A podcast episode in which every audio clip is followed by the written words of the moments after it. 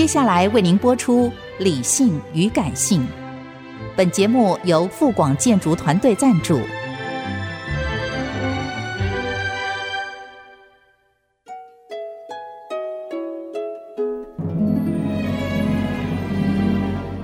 理性与感性不是天平的两端，而是一方向另一方渗透、影响。暂时取得上风的过程。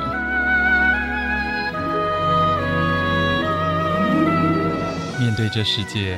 时而冷静，时而温柔，时而好奇。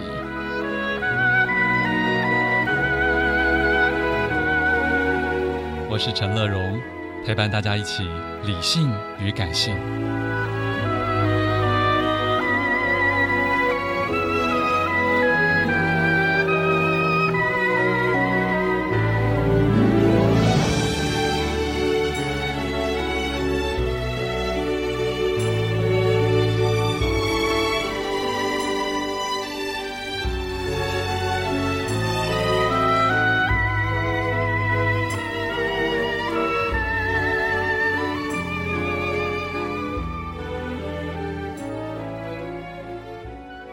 Hello，亲爱的朋友，大家好，我是陈乐荣，欢迎再次收听《理性与感性》的节目。今天第一本好书来自黑体文化的《凭空而来》，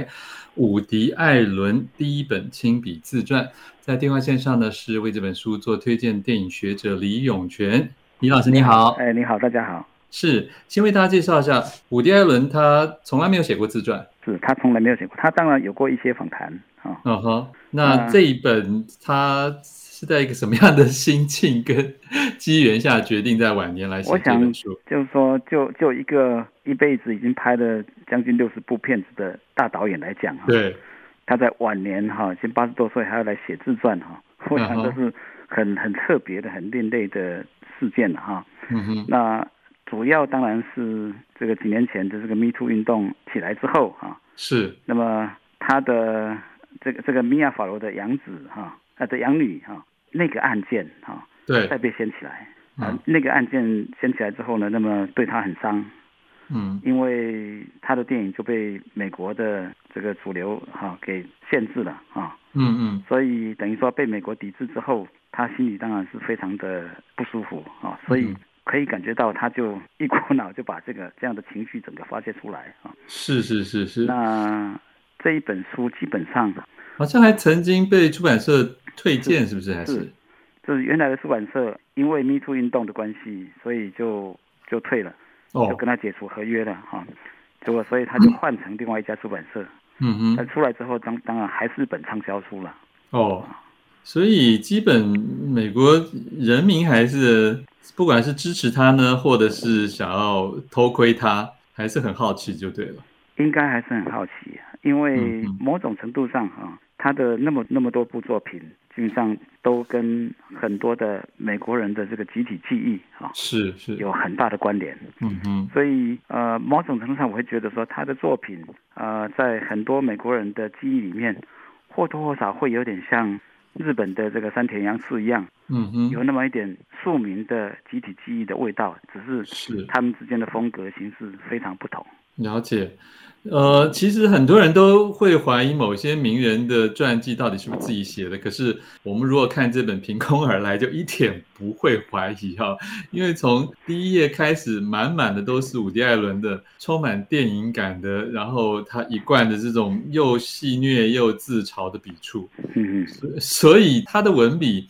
和他的电影的语法几乎是一模一样的，是吗？可以这么说哈，嗯，就是。滔滔不绝的，不断的这个叨念下去哈，是，而而且而且是蛮蛮跳跃式的，蛮跳跃式的。那么很多的自嘲，很多的反讽，然后在这里面我们也看出来，就是说他在写自传的过程里面，那么一开始我们会觉得他好像就是仔细的在剖析自己的过去，啊然后可是呢，在里面一直都有某一种压抑的、愤懑的某一种东西。那那个东西呢？到了这本书的中段开始哈，嗯，我们就发现逼他哈，就是说迫着他要写这本书的那个内在的这个 drive 啊，那个动能，应该就是那个事件。对，因为前面也许某些会看他说前面的那些的自嘲或自我贬义，是一种先蹲后跳的节奏。是。那不过当然也请这个李老师跟大家讲一下，这本书自传是不是还是跟一般的自传一样，是从小开始写起呢？他基本上是从小开始写起啊。嗯嗯嗯。那可是呢，我们也知道他的从小呢，他对于他很在乎的事情，他真正感兴趣的事情是巨细很多很多的细节。但是其实，因为我觉得他为什么记忆力那么好，我常常很佩服这些人。他这个人的这个的这个记忆力真的是惊人哦。那他这样的的这个记忆力呢，基本上就是呃，可以从他的创作里面，他不断反复在做某一些东西，而这些东西呢，都跟他深入的情感寄托，我想很有关系。嗯，像是嗯，可以感觉到他从早期的电影哈、啊、开始，那么那一种他对于田纳西·威廉斯的那种啊，威廉斯式的那种缠绵的风格。而在这里面呢，他当然他自己的用他的这个幽默的这个搞笑的方式，去呈现那一种对于亲情、对于情感的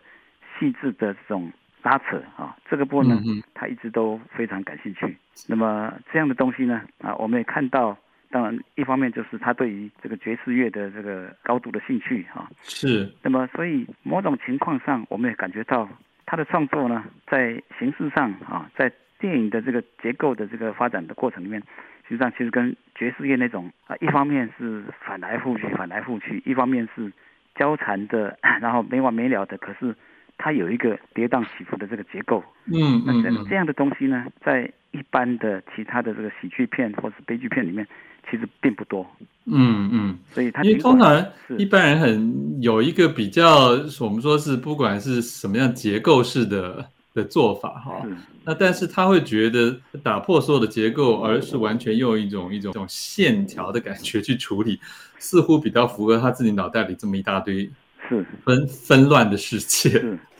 这个里面我看书觉得很特别，就是他亏人跟自亏一样不留情，包括对家人亲戚也没有手软的。对对，他这是他他的一贯的作风，在电影里面哈。不知道美国人写自传常常也都是这样，就美国名人写自传也不怕家丑外外扬的。对，有不少啊，有不少人是这个样子。是啊，当然包括田纳西·尤连斯自己的自传哈，嗯，他也是不怕得罪人家的。了解，可这里面有一点，我觉得对于这个听众来讲可能是很好奇，就是呃，蛮多大众会认为伍迪·艾伦电影还是蛮文艺的，或者是会认为他是一个比较知识分子、文青喜欢的。导演哈、可是伍迪·艾伦在书中也蛮难直接的跟大家揭露他自己的学养，或者是兴趣，或者自我栽培的路线上，和和这些大家以为的学术啊或知识的关联没有那么大。是是，因为某种程度上哈，他的作品因为他的形式哈，跟主流的类型电影基本上并不是那么那么类似。嗯，所以在这个情况下。他自己走出来的那一套里面啊，很自然的就会让电影的学者哈非常热衷于去分析他的种种可能，而且他他的这个幅度很大啊。嗯。那么呃，尽管多数是是喜剧啊，可是他的啊，他尝试过这个德国表现主义的风格，那尝试过各种不同的这个状态，虽然多半还是用喜剧，可是那样的这个多元化啊，让他就俨然成为一个其他人无法模仿的作家。是是是，好，我们先请林永泉老师休息一会儿，我们听首 Hush 的娱乐自己。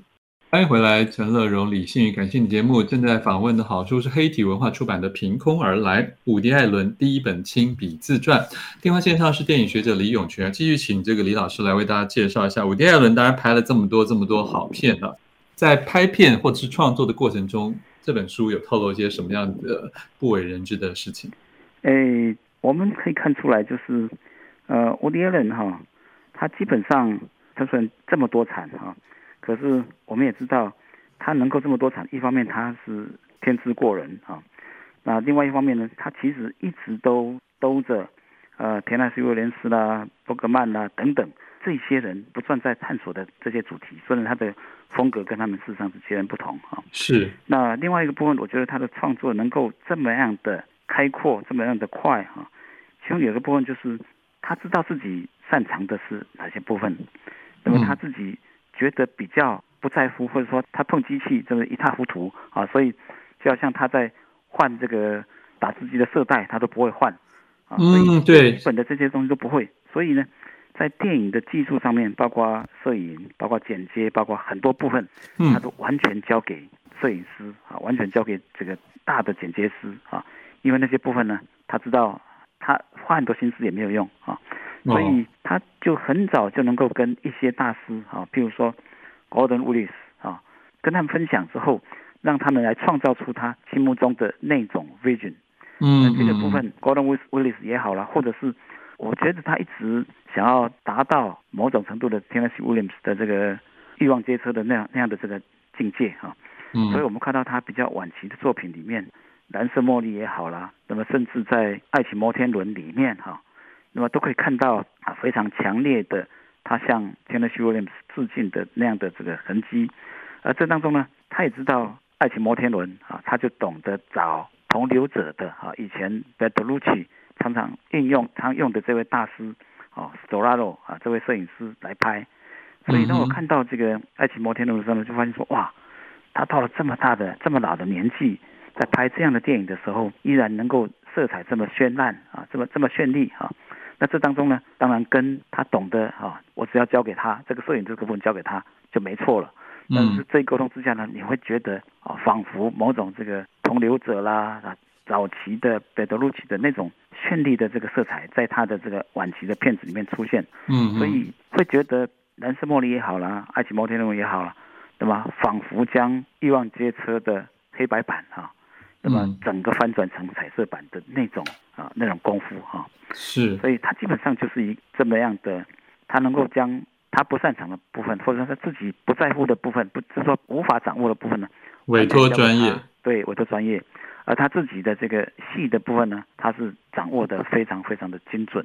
嗯嗯，好，这个部分其实我觉得还有一点，就是一个人就算技术很纯熟，可是也需要有一定的票房跟资金来源，才可以不断的拍下去。是，所以我觉得他在这部分还蛮幸运的，因为很多人会说他相对的他的成本比较低，或甚至是当美国人不支持他说，还有欧洲的资金。是因为他的这个预算基本上。就是说，只要跟他合作的这些摄影师啊，那么这些工作人员呢，那么有很多都知道他的他的这个工作基本上是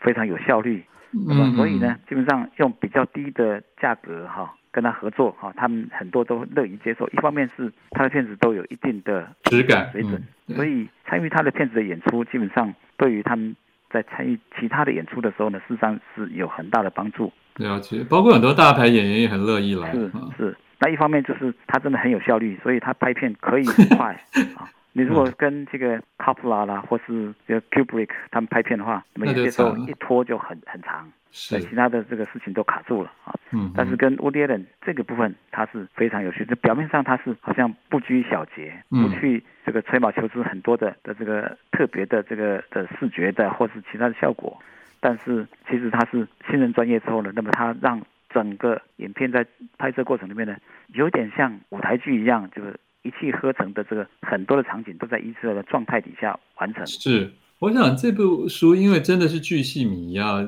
一般的读者真的会发现很多所不熟悉的伍迪·艾伦，包括我们看他这样一直这样瘦瘦干干的，哦，然后一直一定以为他就是一个手无缚鸡之力的人，可是书中却说他其实很喜欢运动。是。就就有些事我们都会觉得有点惊讶，就是他好像以为他会做什么事，或他不做什么事，可在书中却呈现出很多的真相。是，可是当然，我们这时候要来聊一下，就是他这辈子跟很多的女女性都有过新闻，可是。最重要的当然就是米娅法罗了。那甚至最后，如果有一些不管是身败名裂，或是说他他被陷害啊，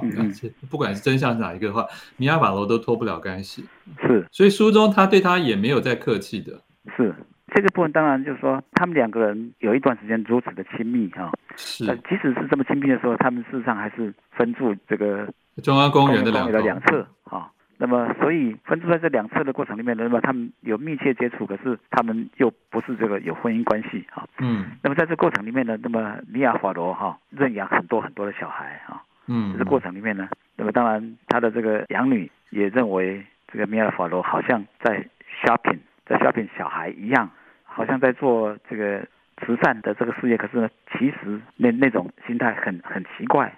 那么也在这个过程里面，那么当然我们知道他最后之所以会写这本书，跟那个案件有关系。那当然，整个美国社会哈会因为这个迪伦的控诉哈，嗯，以及那部片子哈，那部纪录片哈呈现出来之后呢，那么对他产生很大的打击。很多人因为那片子而相信他似乎应该是有罪哈。可是我们知道哈，在任何一件事情都应该让双方都能够表示意见。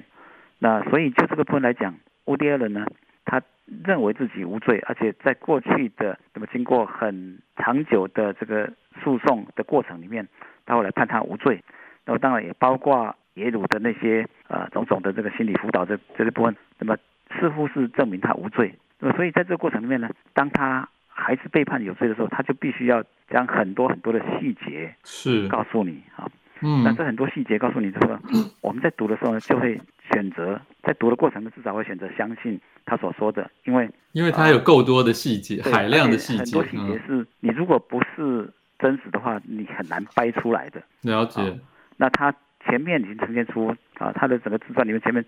呈现出他多么强的记忆力。对。所以后面的当他谈那些细节的时候呢，你会觉得诶这些细节好像都是有凭有据的那个感觉。嗯，譬如说，当敌人他受到侵犯啊，然后呢，他跑去拥抱他的姐姐的那一段哈，那当时啊，就是就是米尔福都这么说嘛哈，嗯嗯，那乌迪恩他就记得说，可是那一天他的姐姐在纽约，不在 Connecticut 啊，嗯，所以从这些部分来看的话呢，似乎对于过去的那那些事情，关于当时的现实状况底下。能够记住细节的这些部分，